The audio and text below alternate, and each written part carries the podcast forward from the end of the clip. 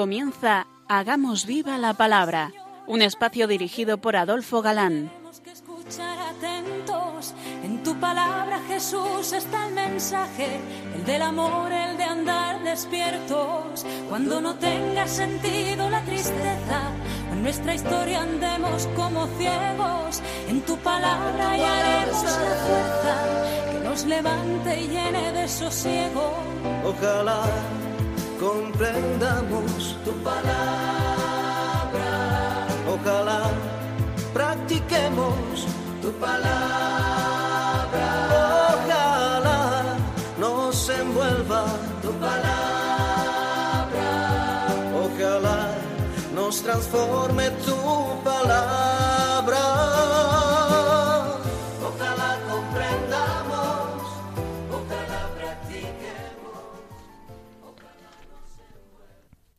Hola amigos, un día más nos acercamos a la palabra de Dios, que como sabemos es viva y eficaz, fieles a nuestra cita puntual con todos vosotros. Aquí estamos de nuevo, Ana Adolfo, y Marta, dispuestos a pasar esta hora en vuestra compañía. Bienvenidos a nuestro programa Hagamos viva la palabra. Los que nos seguís habitualmente sabéis que estamos analizando en detalle el Evangelio según San Mateo. efectivamente, nos quedábamos el último día analizando esa promesa del primado a Pedro con poder de atar y desatar. ¿Lo recordáis? Te daré las llaves del reino de los cielos, y todo lo que ates en la tierra, atado serán los cielos, y todo lo que desates en la tierra, desatado serán los cielos. Efectivamente, esto a Pedro, pero más adelante lo hará extensivo a todo el colegio apostólico, pero con Pedro y bajo Pedro, con lo cual habla con propiedad San Pablo cuando dice escribiendo a los Efesios que la Iglesia de Cristo, los cristianos, están Edificados sobre el cimiento de los apóstoles y profetas. correcto. Pues bien, tras esta promesa leemos. Entonces advirtió severamente a, a sus discípulos que a nadie dijeran que él era el Mesías. Los discípulos, de momento, deben mantener oculto el misterio de la mesianidad de Jesús. Este misterio les fue revelado sólo como creyentes. Así también tiene que suceder en todos los demás. Es el objetivo y el fin del camino de la fe, no es su principio. Primero es preciso entender las señales de los tiempos, oír con diligencia la palabra, luego hacerla propia en nuestro interior, que da como fruto el misterio de Jesús, y eso tiene validez para entonces como para hoy en día. Cristo, que tuvo siempre presente su misión, comienza a partir de aquí a dar pistas eh, de lo que le espera, y encontramos a continuación el primer anuncio de su pasión. Desde entonces comenzó Jesucristo a declarar a sus discípulos que tenía que ir a Jerusalén, que había de padecer mucho de parte de los ancianos, y de los sumos sacerdotes, y de los escribas, que sería llevado a la muerte, pero que al tercer día había de resucitar. Jesús habla con claridad y abiertamente de los acontecimientos que se aproximan. Al principio está mm, el verbo tenía. Todo eso tiene que suceder así, porque está establecido en el orden de la salvación. Y el término tenía procede de Dios, por así decirlo. No tiene Dios otro camino, ni siquiera puede dejar de exponer a su propio Hijo, sino que, que tiene que entregarlo, que, que se tiene que entregar a sí mismo, ¿no? Es un tener eh, divino. Es una presión del amor, la cual nos infunde profundo respeto y nos impone un silencio admirativo, de fe, de confianza en Dios, pero sin entender. Se mencionan brevemente los acontecimientos más importantes. El lugar de la pasión será Jerusalén, porque no cabe que un profeta mm, pierda la vida fuera de Jerusalén.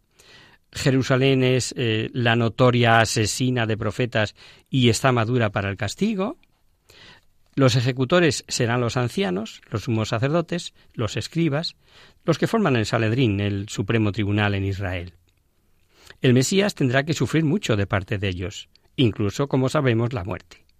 Pero Jesús resucitará al tercer día, y nos quedamos sorprendidos de, que aquí se mencione la resurrección en este primer anuncio.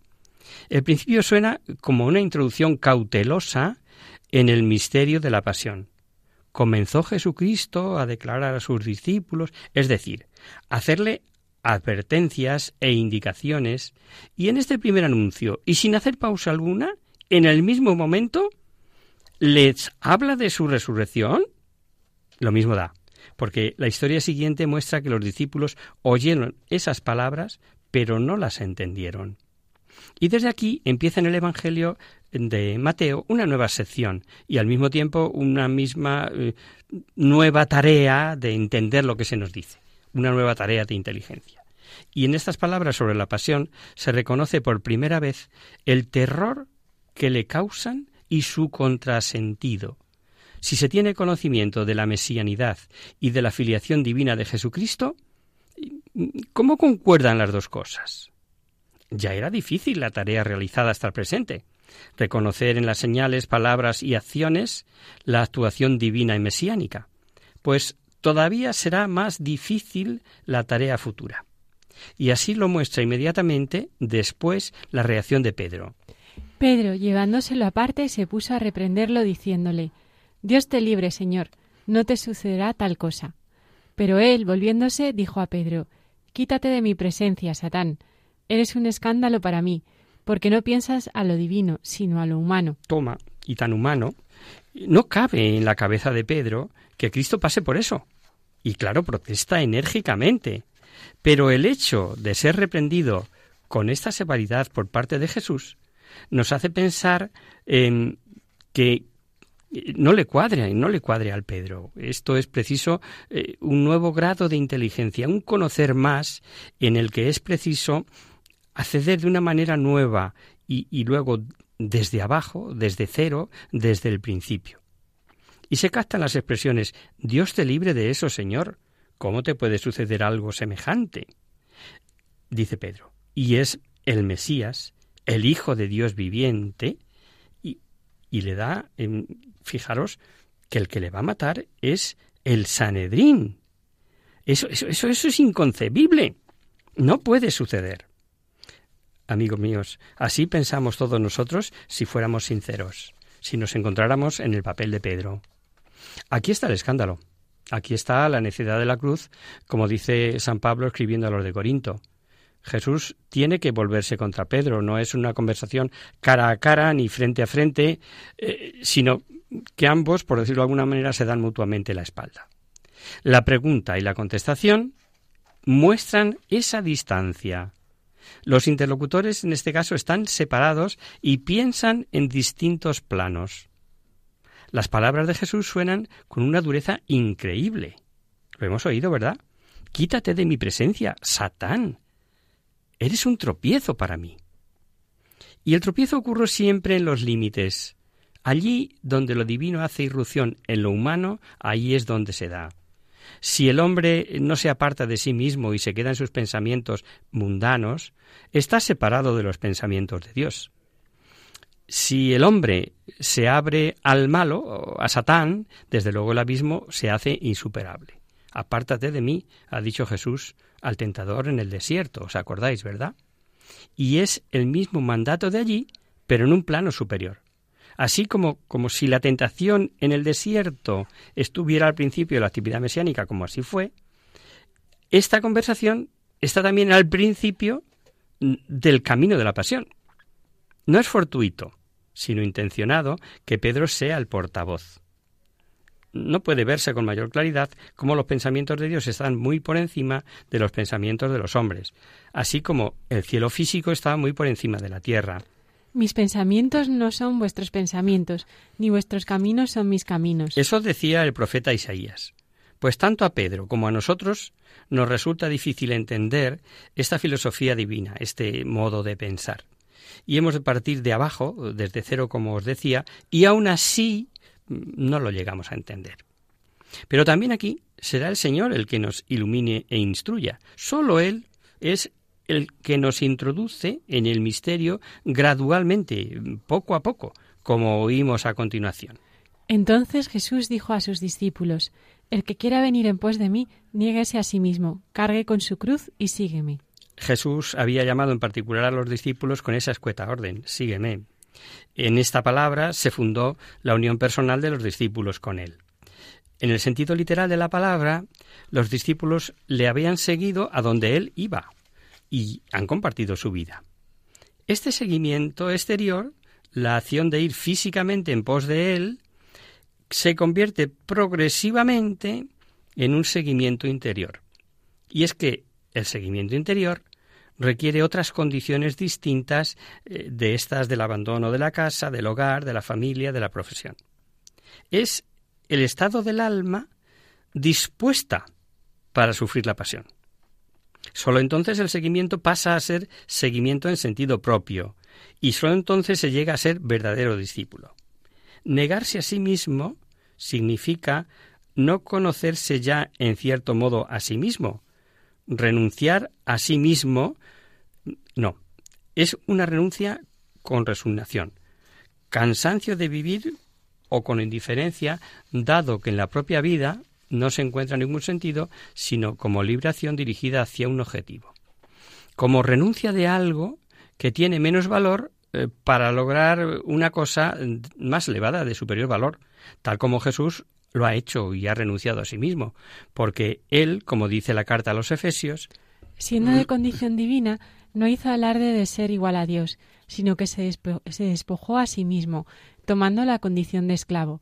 Se humilló a sí mismo, haciéndose obediente hasta la muerte, y muerte de cruz. Efesios he dicho.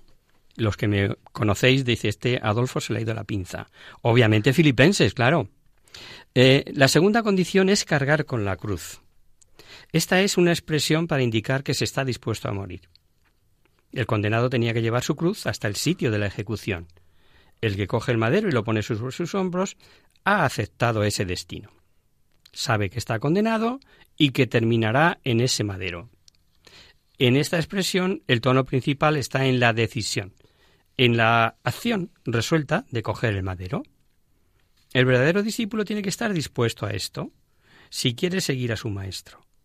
No se sigue necesariamente que se llegue a dar en muchísimas ocasiones, pero sí la disposición para sufrir la muerte física si fuera preciso es gordo esto, ¿eh?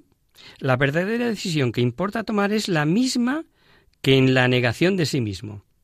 Si os dais cuenta, las dos expresiones se complementan mutuamente y se refieren a lo mismo. La firme voluntad y resolución de renunciar a sí mismo y, y desasirse de sí, posiblemente, si tal fuera la voluntad de Dios, hasta la muerte real, hasta la renuncia de la vida corporal. Vaya norma para seguir a Jesús. ¿Vamos captando ya por qué dice Jesús a Pedro, apártate de mí, Satanás?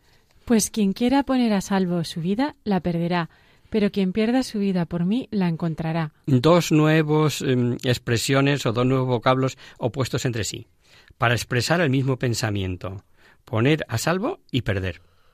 En último término, se trata de las dos acciones, o de conservar, recoger y asegurar definitivamente la vida, o de perder, de la completa destrucción, de la vaciedad y la falta de sentido.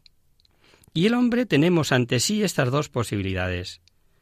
Uno de los dos caminos es el que conduce a la vida y el otro es el que conduce a la perdición. ¿Recordáis lo que nos dijo anteriormente? Entrad por la entrada estrecha, porque ancha es la entrada y espacioso el camino que lleva a la perdición, y son muchos los que entran por ella. Mas qué estrecha la entrada y qué angosto el camino que lleva a la vida, y pocos son los que lo encuentran. Las palabras de Jesús suenan a modo de paradoja y difícilmente calan en nuestra vida. Aquí se habla de un plano distinto y con la lógica eh, distinta humana, ¿no? Todos aspiran o aspiramos a poner a salvo nuestra vida, a conservarla. Y es bueno y es santo, quiero decir, eso está impreso en nuestros genes y es el instinto de conservación. Quien así procede, dice Jesús, que en realidad acabaría perdiéndola o la perderá. Consigue lo contrario de lo que quiere y viceversa. Consigue la vida, la vida con mayúscula, el que la había perdido, es decir, el que había renunciado voluntariamente a ella. ¿Es un trueque misterioso? Pues la verdad de estas palabras se ve solamente a quien intenta vivir de ellas, y desde el punto de vista humano, ramplón, como puede ser el de algunos de nosotros, pues no son fáciles de asimilar, obviamente. Los discípulos ya las, las han oído antes de esta gran instrucción dirigida a ellos y que terminaba con el El que pierda su vida por mí la encontrará. Claro, aquí en la nueva situación del camino de Jesús se exige un paso más. Lo que allí estaba en discurso didáctico acerca de los discípulos, hay que hacerlo camino hacia Jerusalén. La vida de todo discípulo conoce estas diferentes etapas. A un conocimiento más profundo corresponde una exigencia superior en la vida, así como a la inversa. Una realización más profunda ofrece una nueva comprensión. Porque, ¿qué provecho sacará un hombre con ganar el mundo entero si malogra su vida? ¿O qué dará un hombre a cambio de su vida? Esta cita que, acaba de leernos Ana eh, le llegó tan adentro a San Francisco Javier que teniendo fama, dinero, posición, le cambió la vida del todo y le hizo el santo que hoy conocemos. ¿Qué es lo que de verdad interesa? tener la verdadera vida y no ser víctimas de la muerte, salvarse y no ser mm, castigado eternamente. En relación con este objetivo de la vida humana, todos los demás objetivos obviamente pasan a segundo plano o son de segundo orden. Más aún, si alguien pudiera llamar suyo al mundo entero, que es lo que ha dicho la cita, ¿eh? No sacaría eh, ningún provecho si su vida quedara perdida. En la sentencia del juicio el hombre no puede sustituir la vida con nada como contrapeso, ni pagar nada eh, como precio de ella. Eh, no se trata del alma en oposición al cuerpo, pues el hombre es un todo, es cuerpo y alma. El Antiguo Testamento y los contemporáneos de Jesús ven juntos el alma y el cuerpo. Hay distinción entre el ser humano vivo o muerto. Lo que otorga valor al hombre, lo que le hace al hombre es la vida. Pero el concepto de vida contradice la realidad de la muerte. El hombre anhela tener siempre vida, vivir eternamente. Esto ocurre por el poder y la misericordia de Dios. Dios puede asegurar la vida del hombre incluso más allá de la muerte, otorgándosela plena de nuevo. Este versículo apunta directamente a esta vida eterna que procede de Dios y que es la máxima revelación de su amor es el bien más excelso y nada se puede igualar a él. Vamos a hacer un breve descanso, si os parece, y continuamos después.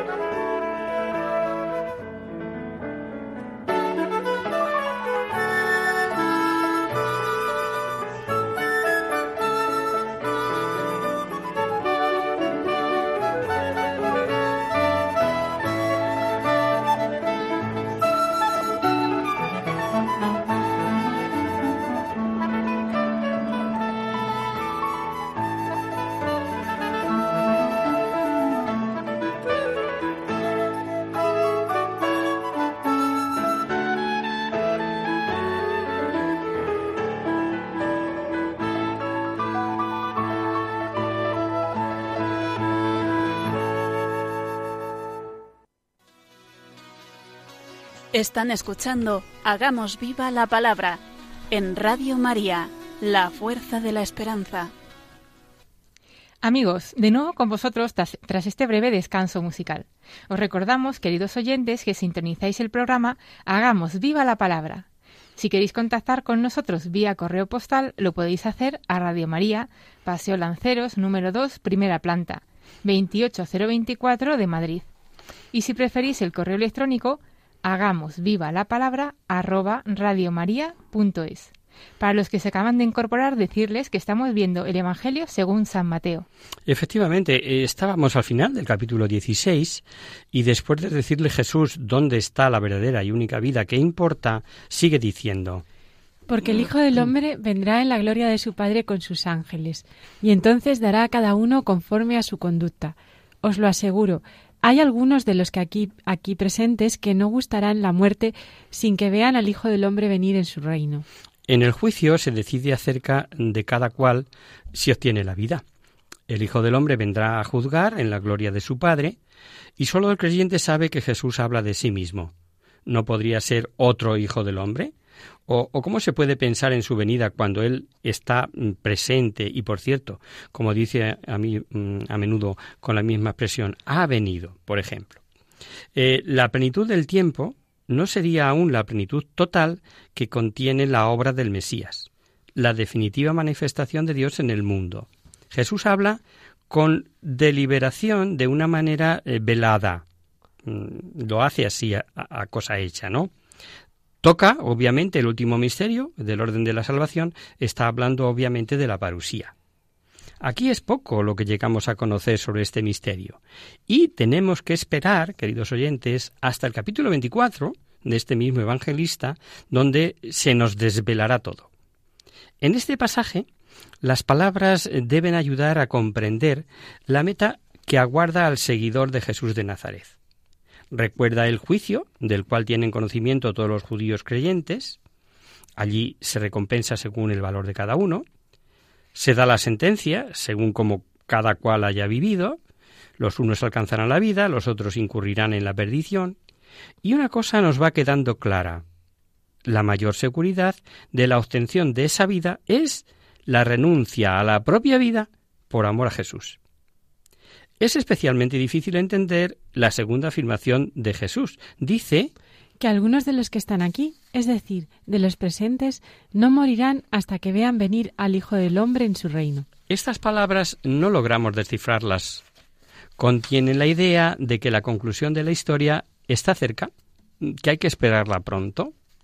Algunos contemporáneos la presenciarán, así como San Pablo al principio también pensaba que eh, podría estar personalmente, presencialmente, en la segunda venida de Cristo. Y, encontramos eh, por lo menos dos citas clarísimas, una en la primera carta a los tesalonicenses y otra en la primera carta a los corintios. Veréis, queridos oyentes.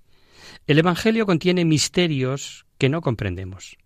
San Mateo respeta las palabras tal cual porque así habían sido dichas, así habían sido transmitidas. Es tan leal y fiel que no suprime nada ni da ninguna nueva interpretación. Con ligeras variaciones lo narran también los otros eh, dos evangelistas sinópticos. Gustar la muerte es eh, fórmula muy usual en los escritos rabínicos para indicar la experiencia de algo. Es sencillamente que algunos de los aquí presentes no morirán sin ver, sin que vean, perdón, al Hijo del Hombre venir en su reino. Pero manifiestamente no se puede referir en este caso a la parusía. Está claro, ¿no? Y esto no solo porque supondría un error eh, em, escatologista, si me permitís la expresión, en Cristo, sino también porque él mismo dijo, acordaos de esto, de que esa hora ni él lo sabía para comunicarlo. De ahí el que se fije ese fin para esa generación. En lugar eh, paralelo de, Mateo, Marcos lo dice de otra manera. Será el reino de Dios que viene en poder. Esto es. Será pues una manifestación de poder que hará ver a algunos de la misma generación contemporánea de Cristo la presencia del reino de Dios y en consecuencia verán ese poder, que es de lo que se habla, la mano y la obra del Hijo del Hombre, que así viene, con esa manifestación de su reino. Lucas, por el contrario, omite lo de poder y lo redacta así. Hasta que vean el reino de Dios. ¿Lo omite deliberadamente para evitar esa dificultad?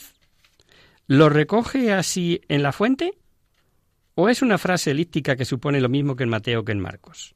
¿O acaso es, eh, por su genérica tendencia en él, a Lucas, de descatalogizar? Puede que ser, puede que sea, ¿no? Esta visión y presencia de poder no requiere una presencia sensible, sino moral. Se expone esto en el discurso escatológico del capítulo 24 al que hemos hecho alusión y que veremos cuando lleguemos a él. Cuál haya sido esa manifestación concreta de poder es discutido. Los autores han propuesto, primero, que se realizó en el triunfo suyo en la resurrección o en Pentecostés. Pero esta posición parece requerir una mayor perspectiva de tiempo en función de esa generación presente, ya que, de hecho, sólo algunos, no sólo algunos, sino toda esa generación lo presenciaría. Segundo, otros piensan en el hecho eh, de la difusión del Evangelio y el establecimiento de la Iglesia, sobre todo teniendo en cuenta las manifestaciones carismáticas del Espíritu Santo y de los milagros frecuentes de la primitiva Iglesia. Sobre este hay otro grupo amplio mm, de sejetas que así lo afirman, ¿no? Tercero, generalmente se piensa en la destrucción de Jerusalén, el año 70, profetizada por el mismo Cristo, y que traerá la dispersión judía durante veinte siglos, estableciéndose en cambio por el mundo el reino anunciado por Cristo. Pues el término bíblico de una generación son más o menos cuarenta años. No es la primera vez que Cristo habla relacionando fin de mundo con destrucción de Jerusalén. Y otros autores, por último, dan una interpretación distinta. Lo que importa teológicamente en la predicación es la proximidad del reino. Desde luego, esa afirmación implícita que después de la venida de Cristo nosotros viviremos ya una era nueva. Y con esto abordamos un capítulo nuevo, el 17, en el que encontraremos una nueva teofanía, Recordáis lo que significa esta palabra, ¿verdad? Os lo recuerdo. Teofanía significa manifestación, aparición o revelación de la divinidad a los hombres. Es nada más y nada menos que el pasaje de la transfiguración, uno de los misterios luminosos. Empezamos leyendo. Seis días después, toma Jesús consigo a Pedro, a Santiago y a su hermano Juan, y los lleva aparte, a un monte alto, se transfiguró delante de ellos. Su rostro se puso brillante como el sol, y sus vestidos se volvieron blancos como la luz. En esto se les aparecieron Moisés y Elías que conversaban con él. Tomando Pedro la palabra, dijo a Jesús Señor, bueno es estarnos aquí. Si quieres, haré aquí tres tiendas, uno para ti, otro para Moisés y otra para Elías. De nuevo en la vida de Jesús se habla de un monte el lugar de la proximidad de Dios y del encuentro con Dios. Jesús toma consigo a tres de los primeros apóstoles que fueron llamados. Y esta vez quiere tener testigos, a diferencia del coloquio nocturno entre el Padre y el Hijo de Getsemaní. En la oscuridad de la noche, aquí, en este momento, se transfigura ante ellos. La palabra griega, metamorfei, significa eh, que tiene el original significa eh, o designa una transformación, un cambio de la apariencia visible. Los apóstoles perciben otra figura de su Maestro de una forma semejante como sucederá más tarde después de la resurrección. Su rostro brilla como el sol, los vestidos son blancos como la luz, la gloria de Dios resplandece en él y luce a través de él. En el reino del Padre los justos también resplandecerán como el sol, según dice la Escritura, ya lo sabemos. Y los rayos de la gloria se transparentarán en ellos como, como en Jesús, en este monte. Y además, si habéis escuchado, se hacen visibles Moisés y Elías. ¿Y quién son Moisés y Elías? Pues el primer legislador y el primer profeta están al lado de Jesús también como dos testigos. Moisés ha dado la ley que el Mesías ha llevado a la última perfección. Y Elías ha renovado la verdadera adoración a Dios que Jesús perfecciona. Los dos conversan con Jesús. Eh, no hay ninguna grieta entre la antigua y la nueva alianza. No hay solución de continuidad con el gran tiempo que ha pasado. Seguimos con el pasaje. Todavía estaba hablando cuando una nube luminosa los cubrió con su sombra, y de la nube salió una voz que decía Este es mi Hijo amado, en quien me complazco, escuchadle. Al oír esto los discípulos cayeron rostro en tierra llenos de miedo. Mas Jesús, acercándose a ellos, los tocó y dijo Levantaos, no tengáis miedo. Ellos alzaron sus ojos y ya no vieron a nadie más que a Jesús solo. Y cuando bajaban del monte Jesús les ordenó No contéis a nadie la visión hasta que el Hijo del Hombre haya resucitado de entre los muertos. El, bueno de Pedro está tan a gusto que, que, dice tonterías, incoherencias. Está gustando la gloria y no quiere moverse de allí.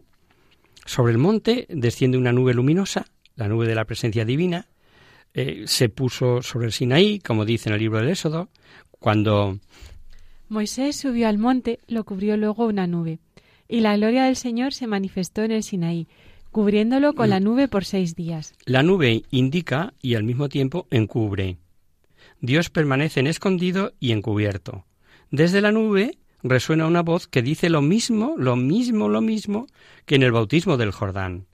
Este es mi Hijo amado, en quien me complazco, en quien me he complacido. Ahora el mismo Padre testifica lo que, lo que Pedro había confesado por divina revelación, acordaos. Al descender del monte Jesús ordena a los testigos una vez más que a nadie digan nada de la visión hasta que el Hijo del Hombre haya resucitado entre los muertos. Así como deben mantener oculta la mesianidad de Jesús. Así también tienen que mantener oculto lo que acaban de ver, lo que acaban de vivir. Y la razón es la misma. Los hombres deben obtener la salvación escuchando y obedeciendo por medio del conocimiento de las señales y de la inteligencia creyente, y no por medio de noticias sensacionales. Sólo cuando Dios haya hablado definitiva y públicamente y la mesianidad haya triunfado en la resurrección de los muertos, se puede hablar de estos acontecimientos, porque entonces la obra de Jesús queda concluida y el alma creyente podrá descubrir y, clarificar en Jesús los caminos de Dios. Y le preguntaron los discípulos, pues ¿cómo es que quien dice los escribas que primero tiene que venir Elías? Él respondió, sí, Elías vendrá y lo restablecerá todo. Pero yo os aseguro que Elías ya vino, y no le reconocieron, sino que hicieron de él cuanto se les antojó. Así también el Hijo del Hombre padecerá de parte de ellos. Entonces comprendieron los discípulos que les había hablado de Juan el Bautista. Según la convicción general, antes del Mesías, Dios debe enviar a Elías. Y este debe ser precursor y mensajero, el heraldo de la venida del Mesías. Y así se decía de las últimas palabras del último profeta de Israel, Malaquías, por ejemplo. Hubiesen tenido que reconocer a Elías en sus acciones y en su palabra. ¿No lo ha restablecido todo? ¿No ha allanado los caminos, rellenado valles y rebajado montes? ¿No estaban sobre el umbral de su vida las siguientes palabras irá delante de él con espíritu y poder de Elías? Que eso lo dice textualmente Lucas, ¿eh? Irá delante de él con el espíritu y poder de Elías. ¿No ha anunciado Juan el último tiempo y sobre todo el más fuerte? Su nombre no era Elías, pero desde luego cumplió el encargo de Elías, o sea, ser profeta de última hora y preparar el pueblo. Esto es lo importante para el camino y el reino de Dios. Cuando llegaron a donde estaba la multitud, se le acercó un hombre, se arrodilló ante él y le dijo Señor, ten compasión de mi hijo, que es epiléptico y se encuentra muy mal, y muchas veces cae al fuego y otras al agua. Lo he llevado a tus discípulos, pero no han sido capaces de curarlo. Así como el centurión había rogado por su criado y la mujer cananea por su hija, ya vamos viendo muchas cosas, ¿verdad? Así ahora un hombre ruega por su joven hijo. Es epiléptico y se, se, hace daño, se lastima de diversas maneras por esa enfermedad. El hombre quizás no quería molestar a Jesús, como el centurión, que acordaros que decía que no se consideraba digno de recibir a Jesús en su casa. Y por eso intenta lograr primero la curación de su hijo sin molestar al maestro, o sea, por medio de los discípulos, y les ruega que liberen al muchacho de la enfermedad. Pero los discípulos no consiguieron curarlo. El interés del evangelista se ha concentrado en esta observación del hombre aquel. Al evangelista no le interesa tanto la curación del muchacho como la instrucción de los discípulos sobre la fe. Lo que sucede en la curación se convierte en una catequesis sobre la fe. Puesto que los discípulos no le pudieron hallar, eh, ayudar, perdón, el hombre tiene que volverse a Jesús. Se le aproxima, se pone de rodillas y le suplica que tenga compasión de su hijo. ¿Qué hará Jesús? ¿Decompensará la confianza como siempre ha hecho hasta ahora? ¿Y socorrerá al enfermo sin decir nada?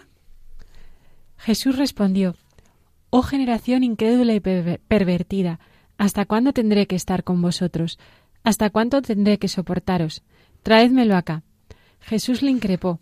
El demonio salió del muchacho y éste quedó curado desde aquel momento. La queja y el dolor esta vez brotan de Cristo en público y sin reservas. Y por si fuera poco, en esta ocasión, también los discípulos pertenecen a esa generación incrédula y pervertida. Hay que pensarlo, ¿eh? Este rasgo profundamente humano que aquí sale a la luz para nosotros es conmovedor y al mismo tiempo consolador. Conmovedor porque llegamos a ser testigos de cómo sufre Jesús, de cómo sufre el Mesías a pesar de que solamente nos trae bienes. Y consolador porque Jesús se muestra como verdadero hombre, para quien no le es extraño ningún movimiento humano, de las facultades sensitivas, ni ninguna conmoción del alma humana. Y locura, pero... Bueno, pero seguiremos aquí el próximo día, si os parece.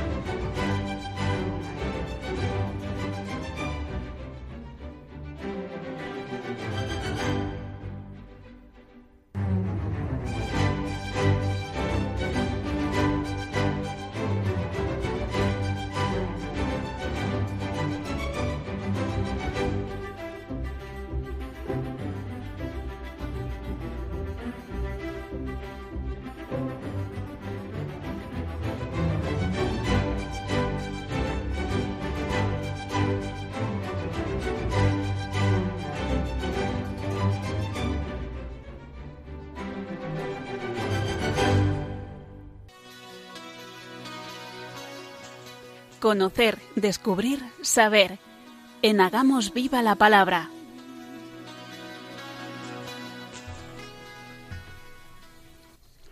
Pasamos ahora, queridos oyentes, a responder a vuestras preguntas y damos comienzo a nuestro espacio Conocer, Descubrir, Saber. Y seguimos profundizando en el misterio de la Eucaristía, fruto de la consulta que nos hacía Carmen el mes pasado. Hoy vamos a hablar sobre la importancia de la adoración al Santísimo Sacramento como presencia viva y real de Jesús en medio de nosotros.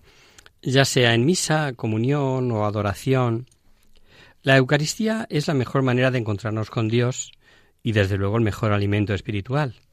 Y sin embargo, ¿cuántos sagrarios hay abandonados e ignorados? Los primeros cristianos guardaban la Eucaristía en las casas para llevarla a los enfermos, a los que iban a sufrir el martirio o a otras iglesias en señal de comunión. Con cuánto amor la guardaban. ¿Y nosotros qué hacemos con la Eucaristía? El beato Rafael, monje trapense, decía En la paz y el silencio del templo mi alma se abandona a Dios. Si este Dios que se oculta en un poco de pan no estuviera tan abandonado, los hombres serían más felices, pero no quieren serlo. Todos los conflictos sociales, todas las diferencias se allanarían si miráramos un poco más hacia ese Dios tan abandonado que está en, nuestras iglesias. Antes eh, era el hombre quien esperaba a Dios. Ahora es Dios el que espera al hombre. Y éste ni se entera. ¿Cuántos hombres viven en las tinieblas del pecado, desorientados, sin encontrar el sentido de su existencia? Cuánta paz encontrarían si se acercaran al sagrario. Jesús nos sigue diciendo Venid a mí los que estáis cansados y agobiados, que yo os aliviaré y daré con, descanso a vuestras almas. El sagrario debe ser eh, nuestro lugar de referencia en la vida. Eh, San Alfonso María de Ligorio escribió ¿Dónde tomaron las almas santas más bellas resoluciones que al pie del Santísimo Sacramento? Acudamos al sagrario en nuestras dudas e incertidumbres, antes de cada empresa o iniciativa importante. Y esperemos con confianza la respuesta divina que, según eh, nos asegura Santa Margarita María de Alacoque, llega como una inspiración. Y ojalá podamos decir como Santa Catalina de Génova. El tiempo que he pasado frente al sagrario ha sido el tiempo mejor empleado de mi vida. San Juan Pablo II ponía de relieve la importancia de la adoración eucarística con estas palabras. Permaneciendo en silencio ante el Santísimo Sacramento, es a Cristo total y realmente presente a quien encontramos, a quien adoramos y con quien estamos en relación. Por eso exhorto a todos a visitar regularmente a Cristo presente en el Santísimo Sacramento del altar, pues todos estamos llamados a permanecer de manera continua en su presencia. Podemos hacer breves visitas o largos ratos de adoración. Algunos conventos tienen exposición perpetua día y noche, y en otros, al final del día, el superior da la bendición con el Santísimo. Algunas parroquias se expone el Santísimo un día a la semana o incluso todos los días, a una fija, a una hora determinada. Eh, sea como sea, debemos tratar a Jesús, Eucaristía, con amor. Una muestra de respeto y de oración que se está descuidando mucho es la de hacer una, perdón, una genuflexión al pasar delante del sagrario. La Virgen, en sus apariciones, nos pide aumentar las horas de adoración pública para reparar la indiferencia, los ultrajes y las profanaciones a las que Cristo Eucaristía se ve sometido durante mm, las misas negras, por ejemplo. Recordemos que toda adoración es también reparación, ofrezcámosle nuestro amor para reparar las ofensas que recibe especialmente en este sacramento. Leemos en el Catecismo.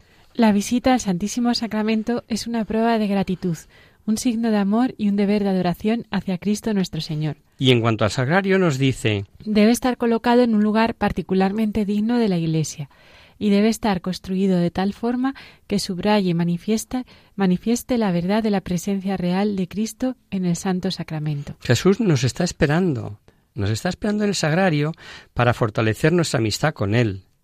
Pero, ¿cómo se hace adoración? Lo importante es hacerlo por amor a Jesús. Santa Margarita María de Alacoque, estando ante el sagrario, recibió este consejo de Jesús, dejarle hacer y estar delante de Él como un lienzo en blanco delante de un pintor. Y San Juan Pablo II asegura Jesús es un Dios cercano, un Dios que nos espera, un Dios que ha querido permanecer con nosotros para siempre.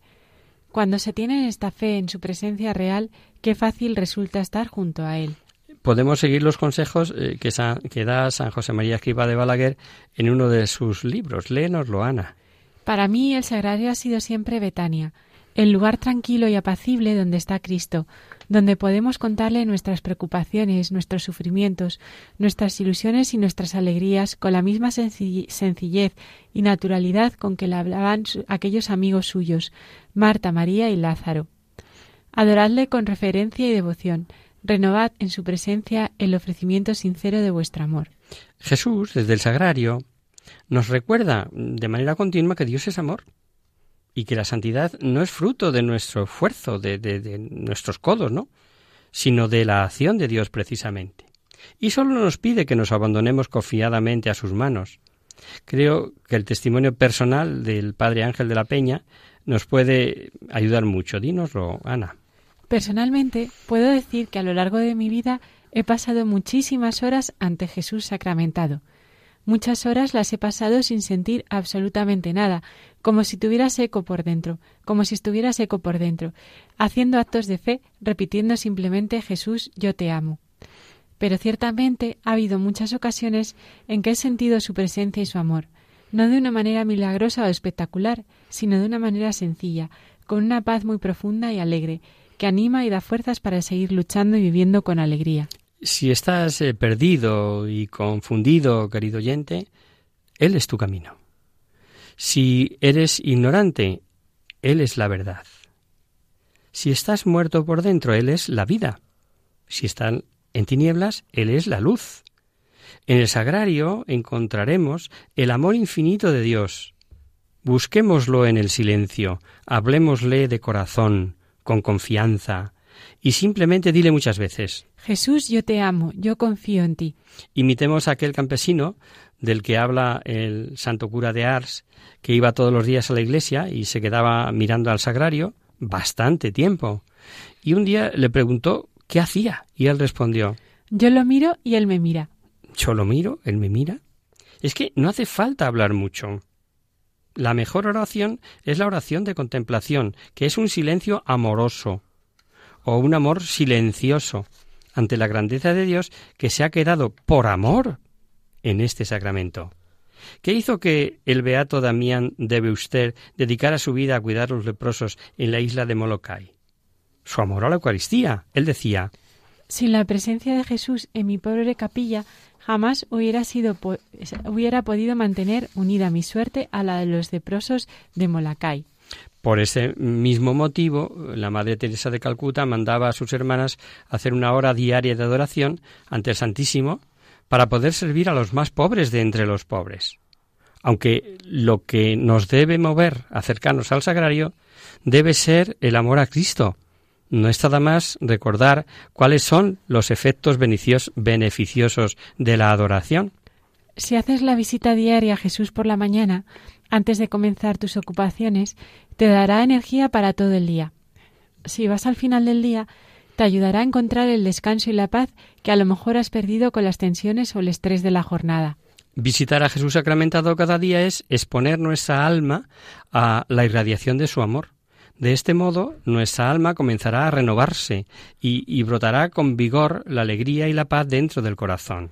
La Iglesia concede una indulgencia plenaria si hacemos adoración al Santísimo durante media hora. Y a través de la Eucaristía se han producido muchísimas conversiones. Una muy conocida es la de André Frossat, escritor francés del siglo XX, que se convirtió a los 20 años al entrar en una capilla en la que estaba expuesto el Santísimo Sacramento. Eh, lo cuenta mm, en su libro Dios existe, yo me lo encontré. Escuchemos su testimonio. Fue un momento de estupor que todavía dura. Habiendo entrado a las cinco y diez de la tarde en una capilla del barrio latino de París en busca de un amigo, salí a las cinco y cuarto en compañía de una amistad que no era de la tierra. Habiendo entrado allí escéptico y ateo de extrema izquierda, indiferente y ocupado en cosas muy distintas a un Dios que ni siquiera tenía intención de negar, volví a salir a salir algunos minutos más tarde católico, apostólico y romano, llevado, alzado, recogido y arrollado por la ola de una alegría inagotable. Cuando Jesús recorrió Palestina, como sabéis, obró muchos milagros y sigue haciéndolos a través del Santísimo Sacramento. Este es el caso del milagro de Canosio en Italia, ocurrido en 1630, donde un fuerte temporal de viento y lluvia cesó al salir en procesión con el Santísimo. Otro milagro parecido tuvo lugar al año siguiente en Dronero, otra localidad italiana, en la que un incendio que amenazaba con destruir todo el pueblo cesó instantáneamente al dar la bendición con el Santísimo. Y otro milagro fue el ocurrido en Asís, en 1244, este yo creo que más conocido, en el que Santa Clara detuvo el ataque de los sarracenos saliendo al frente de ellos con la custodia. Por último, os vamos a contar eh, el que tuvo lugar en Tumaco, Colombia. En 1906 hubo un fuerte terremoto en Tumaco, Colombia, que amenazaba con provocar un tsunami. El párroco, padre Genardo Larrondo, Agustino Recoleto y todo el pueblo fueron en procesión con el Santísimo hasta la playa. Al llegar allí vieron venir una ola gigantesca. El padre hizo la señal de la cruz con el Santísimo, y ocurrió el milagro. La ola rompió contra el párroco, que tenía la custodia en alto, pero solo le llegó hasta la cintura. Después de esto el mar quedó en calma mientras todos gritaban milagro, milagro. Impresionante, ¿verdad? Y es que Cristo sigue obrando milagros después de dos mil años. Solo hace falta pedírselo con fe, con fe de verdad, con mayúsculas, porque la fe mueve montañas. Pero ¿tenemos nosotros esa fe? Ahí lo dejo. Que cada uno se examine. Y para acabar, os vamos a leer un fragmento de la autobiografía de Santa Micaela del Santísimo Sacramento, eh, que la llamaban la loca del Sacramento. Algunas veces, no sé cuántas, vi abrir el sagrario estando yo en oración, y salir el copón algunas veces destapado para adorar al Señor. Me hizo ver el Señor las grandes y especiales gracias que a través de los sagrarios derrama sobre la tierra, y sobre cada individuo según la disposición de cada uno, y hasta cuando le sacan para los enfermos va como derramando perlas preciosas de beneficios, y si se viera, correría la gente para aspirar a aquel ambiente que el Señor deja tan embalsamado el aire. Sí, yo vi, sin que me deje duda, el torrente de gracias que el Señor derrama en el que lo recibe con fe y amor como si se derramara piedras preciosas de todos los colores. Y os voy a aportar una última experiencia de hoy mismo, de una persona que ha estado evangelizando esta semana pasada y tenían graves dificultades en una situación muy concreta. Bueno, pues el que dirigía esta misión, esta misión eh, que se está haciendo pues en pueblos cercanos a Madrid, eh, dio un recado. Iros a donde están preparando la cena y que la mitad de los que hay allí se vayan al sagrario a pedir por esta intención. Y vaya que si lo consiguieron. Es un milagro que no se ve, pero que ellos sí han visto. Ellos sí vieron el efecto de la oración ante el sagrario. Bueno, pues lo vamos a dejar aquí, porque hoy el tiempo se nos ha acabado. Y el próximo día seguiremos con este monográfico sobre la Eucaristía. Todavía tenemos que hablar sobre la comunión espiritual, los milagros eucarísticos. No os lo perdáis, pues va a ser tremendamente enriquecedor. Y hasta aquí, queridos amigos, el programa de hoy. Os dejamos con nuestra sintonía y os recordamos que si queréis dirigiros al programa para cualquier duda, aclaración o sugerencia, participando en el espacio de conocer, descubrir, saber, estamos a vuestra total disposición y encantados de atenderos en la siguiente dirección. Radio María, Paseo Lanceros, número 2, primera planta, 28024, Madrid. O bien, si lo preferís, al correo electrónico hagamos viva la palabra arroba radiomaria.es. El próximo miércoles, como sabéis, está el programa del Padre Rubén Inocencio que alterna con nosotros. ¿Quién guarda tu palabra? Por lo tanto, nosotros nos encontraremos de nuevo dentro de 15 días, si Dios quiere. Con un programa súper interesante, como siempre, donde veremos el pasaje de la, de la didacma, donde Jesús asocia a Pedro como jefe del clan, la explicación práctica de quién es el mayor en el reino de los cielos y el grave pecado del escándalo. Hasta el próximo día, amigos. Hasta el próximo día. Hasta dentro de 15 días.